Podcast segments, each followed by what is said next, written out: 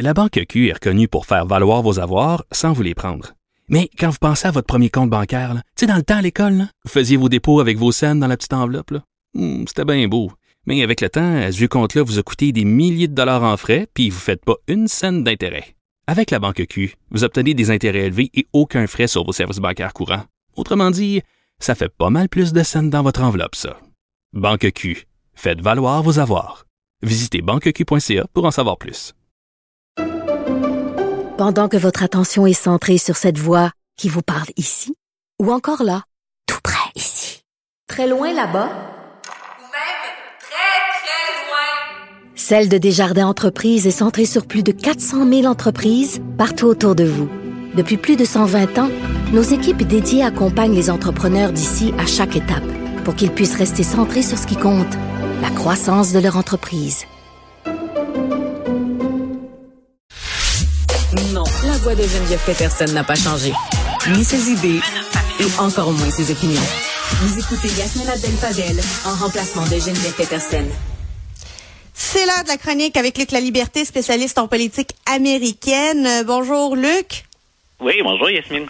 Donc euh, malheureusement, Sidney Poitier, la première vedette de film afro-américaine, n'est plus. Euh, son décès a été annoncé aujourd'hui. Écoute, c'est euh, c'est un personnage euh, marquant de l'histoire du, du 20e siècle. Quand on fait l'histoire des États-Unis, il a marqué le domaine des arts, hein, la, la, la, scène, mais aussi bien sûr le, le, cinéma. Mais il a eu un impact majeur sur la, la société américaine pour tenter, puis parfois réussir euh, à faire accepter certaines réalités. Donc, il, il a joué dans de, de, très très nombreux films. Et pour bien montrer le, le poids qu'il qu'il portait, hein, ce qu'il ce qu'il avait sur les épaules, Poitier disait pendant une bonne partie de ma carrière, j'ai eu l'impression de me déplacer avec sur les épaules le poids de 15 à 18 millions de personnes. Donc, wow. il référait bien sûr à, à l'importante communauté noire aux États-Unis. C'est euh, c'est aussi euh, le premier acteur à avoir euh, eu un Oscar. il a joué évidemment un rôle important sur la scène culturelle américaine ouais. et malheureusement il est décédé aujourd'hui. un autre sujet, l'obligation vaccinale qui est devant la Cour suprême aux États-Unis. Oui, écoute, c'est euh, de, de, notre côté, hein, on surveille aussi tout le temps les, les, les, actions du gouvernement Trudeau, celles du gouvernement Legault, pour savoir ben, jusqu'où on peut utiliser euh, l'élément urgence sanitaire pour valider un certain nombre de mesures, le couvre-feu par exemple, ou encore euh, le passeport vaccinal qui empêche les non-vaccinés de la SQDC. Euh, aux États-Unis, on, on, a le même genre de débat sur l'étendue des droits et libertés, jusqu'où finalement un gouvernement peut imposer un certain nombre de mesures. Et cette fois-ci, ce qu'on euh, ce qu'on remet en question devant la Cour suprême, c'est cette décision de l'administration Biden euh, de d'imposer pour tout ce qui relève du gouvernement fédéral, mais aussi des plus grands employeurs aux États-Unis, l'obligation pour leurs employés d'être vaccinés. Donc, bien entendu, il est en mesure, le gouvernement fédéral, de légiférer au sujet de ses employés, de fixer des règles. Est-ce que ça peut aller jusqu'à l'obligation du, vaccin? Euh, c'est ce que la Cour suprême va déterminer. Puis on attend, donc on, on écoutait aujourd'hui l'argumentaire des, des, deux partis, ceux qui, bien entendu, défendent le gouvernement et ceux qui remettent en question cette procédure-là ou cette règle-là. Euh, la Cour suprême a promis de se prononcer très rapidement. Donc, parfois, on le sait, il y a un délai important entre le moment où oui. on écoute l'argumentaire puis le moment où on se prononce. Euh, considérant, bien entendu, l'urgence sanitaire puis c'est, c'est, cette, c'est, cette pointe hein, de, de, le, dans le nombre de cas attribuables aux, aux variants Omicron, mais ça ajoute une pression supplémentaire sur les neuf juges de la Cour suprême. Et quand on y pense, ici au Canada, le premier ministre Trudeau a imposé la vaccination, euh, la passeport vaccinaire à tous les employés, tous les fonctionnaires de l'État. Voilà. Et c'est un peu passé comme euh, une lettre à la poste. Là, on n'en parle plus aujourd'hui. C'est, fait, puis on est passé à autre chose. C'est pas quelque chose qui occupe nos, euh, nos tribunaux. Euh, on est bien chanceux. On verra si ça va mener à une obligation vaccinale aussi pour toute la population. J'en serai je, évidemment le, le, le, débat commence à se faire sentir. il y a aussi d'autres sentences qui vont être annoncées aujourd'hui pour les meurtriers d'Amo d'Ahmad Arbery.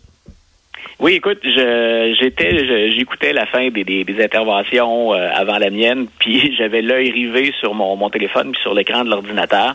On n'a pas annoncé encore cette sentence-là, mais c'est très attendu. Euh, on le sait, hein, Amo Arbery, c'est ce jeune qui qu'on a confondu avec un, un voleur. On parlait d'une arrestation citoyenne, trois individus, des blancs, qui décident de s'improviser justicier, ce qu'on a le droit de faire, des arrestations citoyennes, mais euh, dans, dans le contexte dans lequel ça s'est déroulé, ça s'est très mal terminé. Donc, on l'a coincé avec une camionnette, puis ensuite, on l'a abattu. Ils ont été reconnus coupables il y a déjà un certain temps. Maintenant, ce qu'on attend, c'est la sentence. On sait déjà que l'avocat des trois, on peut les appeler des meurtriers maintenant, parce que c'est de ça dont ils ont été reconnus coupables. L'avocat, l'équipe d'avocats des trois meurtriers, on dit on va en faire appel, nous, de cette sentence-là. Reste qu'on sait toujours pas ce que ça va être mais ça peut aller jusqu'à finir ses jours derrière les barreaux. Et le moment particulièrement émouvant jusqu'à maintenant, ça a été le témoignage la mère d'Amo Arbery, euh, qui est venue parce que dans, dans les trois meurtriers, il y a un père et son fils, et elle a pris la peine de les pointer dans son dans son témoignage en disant, vous savez, peut-être que le père et le fils s'en vont en prison, mais pour le moment, là, ils ont été capables de continuer à se voir, de continuer à se parler. Euh, c'est pas quelque chose que je pourrais refaire jamais avec mon fils, qui n'est plus là, ni à la table à manger, ni dans les réunions de famille. Donc, euh, c'est le moment intense auquel on a eu droit aujourd'hui. Donc, je répète, une sentence, ça devrait normalement très, très sévère. Là, ils ont été reconnus, on, allait jusqu'à 13 chefs d'accusation, euh, puis dans deux des trois cas, ils ont été reconnus coupables des, des, des 13 chefs. Donc, le, troisième euh, partenaire, si on peut l'appeler comme ça dans cette histoire, il s'en est tiré, lui, coupable sur neuf des 13 chefs, mais les neuf chefs sont quand même particulièrement graves. Donc, on s'attend à des sentences, des peines donc, je répète, ça peut être prison à vie ou en tout cas, ce sont des décennies qui les attendent dans la mesure où ils vont vivre jusque-là, euh, qui les attendent. Alors, on verra s'il y aura appel, mais on attend toujours, au moment où je te parle, la sentence. On, se rappelle que euh, le jeune avait 25 ans, il était non armé, puis euh, le meurtre a eu lieu le 23 février 2020 en Géorgie. puis les, les coupables, finalement, les auteurs sont des, ils l'ont abattu à avec des coups de feu. Là, c'est un policier blanc qui est à la retraite de 64 ans avec son fils de 34 ans et un voisin qui se sont attaqués euh, à ce jeune homme sans C'est important de préciser, Yasmine, aussi, comme un peu comme ça a été le cas pour George Floyd. Même si ce sont deux endroits puis deux individus différents, s'il n'y avait pas eu de vidéo qui a circulé, les trois accusés qui sont devenus donc coupables de meurtre par la suite, ils s'en seraient sortis. Euh, on n'avait pas jugé bon de développer l'enquête autour de cette mort-là. Il a fallu que la vidéo circule pour qu'on se rende compte qu'il fallait réouvrir le dossier. Mais il y a eu des semaines, des mois d'attente entre la mort d'Amo Arbery puis le moment où les autorités vont s'emparer de ce dossier-là et ça, ça va mener à la situation dont on parle aujourd'hui. Mais c'est encore un cas de vidéo finalement qui va aider à trancher dans ce dossier-là et pas de vidéo ben il y a un jeune noir qui serait mort et trois blancs responsables qui n'auraient pas été euh, inquiétés du tout.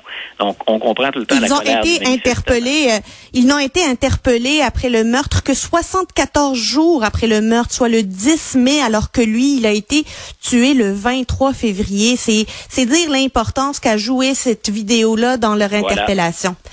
Et finalement, euh, Biden qui attaque Trump concernant l'assaut du Capitole, on a vu un Joe Biden dynamisé énergétique hier. Ben écoute, on, lui reproche ça souvent. Ses adversaires, en tout cas, manquent pas une occasion de dire vous trouvez pas qu'il a l'air fatigué, qu'il a l'air affaibli, euh, qu'il est un peu confus, qu'il est un peu mêlé à l'occasion. Puis peut-être que peut-être qu'ils ont raison. Assurément, M. Biden, euh, ben, il a plus euh, la quarantaine ou la cinquantaine. Certaines journées comme président des États-Unis, on peut imaginer le, poids sur ses épaules, ce que ça exige bien sûr au, plan physique, au plan de la concentration. Hier, en tout cas, il n'a pas donné l'impression d'un homme qui était abattu, qui n'était pas à la hauteur de sa charge. Ce qui a étonné, mais je pense qu'il en est rendu là dans son cheminement, M. Biden, c'est qu'au départ, il s'est présenté comme un rassembleur. Et il a évité de faire référence au, président Trump le, plus souvent possible. Ce qu'il voulait, c'est un message rassembleur en disant, j'ai, euh, pour les premiers mois, en tout cas, euh, du pain sur la planche, j'ai des plans que je veux euh, opérationnaliser, puis tout ça devrait convaincre les Américains d'aller du, bon côté ou de ramer dans le même sens. force est d'admettre qu'à presque un an plus tard, ben, il est au plus mal dans les sondages, et il a profité de cette journée-là pour souligner quelque chose de grave. L'assaut du 6 janvier, c'est un événement majeur, mais il en a profité donc pour revenir à la charge et cette fois-là, sans nommer son nom, carrément, il a associé le président Trump à cet événement-là et il en a fait un combat pour la protection des institutions démocratiques.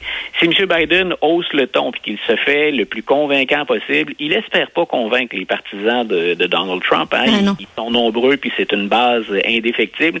Ce qu'il espère, c'est aller chercher au-delà de la base démocrate tout ce qui pourrait être encore un peu hésitant, indécis, ou encore des républicains qui sont déçus. C'est à eux qu'il parlait hier essentiellement. Mais ben, c'est rare ça, tu sais, dans les règles politiques, les règles non écrites, souvent on n'attaque pas les précédents. on a toujours vu les anciens présidents se présenter aux inaugurations, aux, euh, protocolaires, aux euh, événements protocolaires, d'avoir des relations cordiales avec les présidents qui sont en place, une certaine cordialité, un certain euh, euh, c'est un, club select d'anciens présidents des États-Unis. Là, ça, ça garde, ils ont connu les mêmes responsabilités, le même poids du pays sur leurs épaules.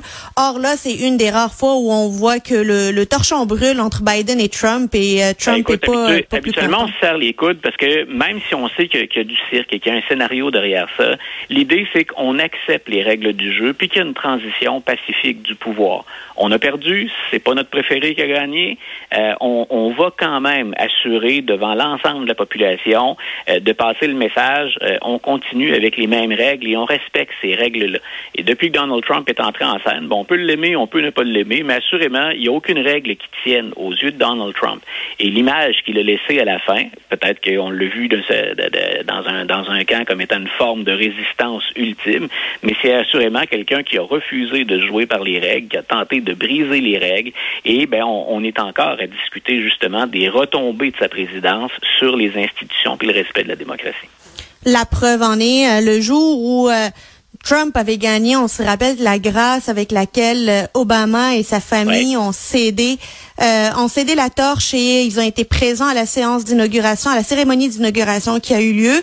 Et on se rappelle de l'absence l'absence de Donald Trump et de Melania Trump à celle de Joe Biden, c'est tout dire à quel point les règles. Rappelle-toi, Yasmine, quand, euh, quand M. Trump entre en fonction, euh, son adversaire, Mme Clinton, euh, qui était qui bien sûr l'accompagne, la, l'épouse ah, ben oui. président, était à la sermentation également. Elle a toujours dit après, j'étais pas là par plaisir, hein, j'étais là par devoir, parce que j'accompagne mon mari qui est un ancien président, mais elle est passée devant une défaite qui était très très amère. Ça a été quelque chose d'humiliant dans le parcours de Mme Clinton, perdre aux mains de Donald Trump, elle a quand même eu la décence de se présenter. On peut l'aimer ou pas l'aimer. Elle a joué ce jeu-là, hein, de dire aux Américains, c'est au-dessus de la partisanerie, la démocratie. Euh, on n'a pas eu droit à une élégance, euh, à ce même genre d'élégance ou de respect de la part de M. Trump. Et bizarrement, ça ne surprend personne. Luc La Liberté, merci beaucoup. Ça fait plaisir, Yasmine. Une bonne fin de semaine à toi.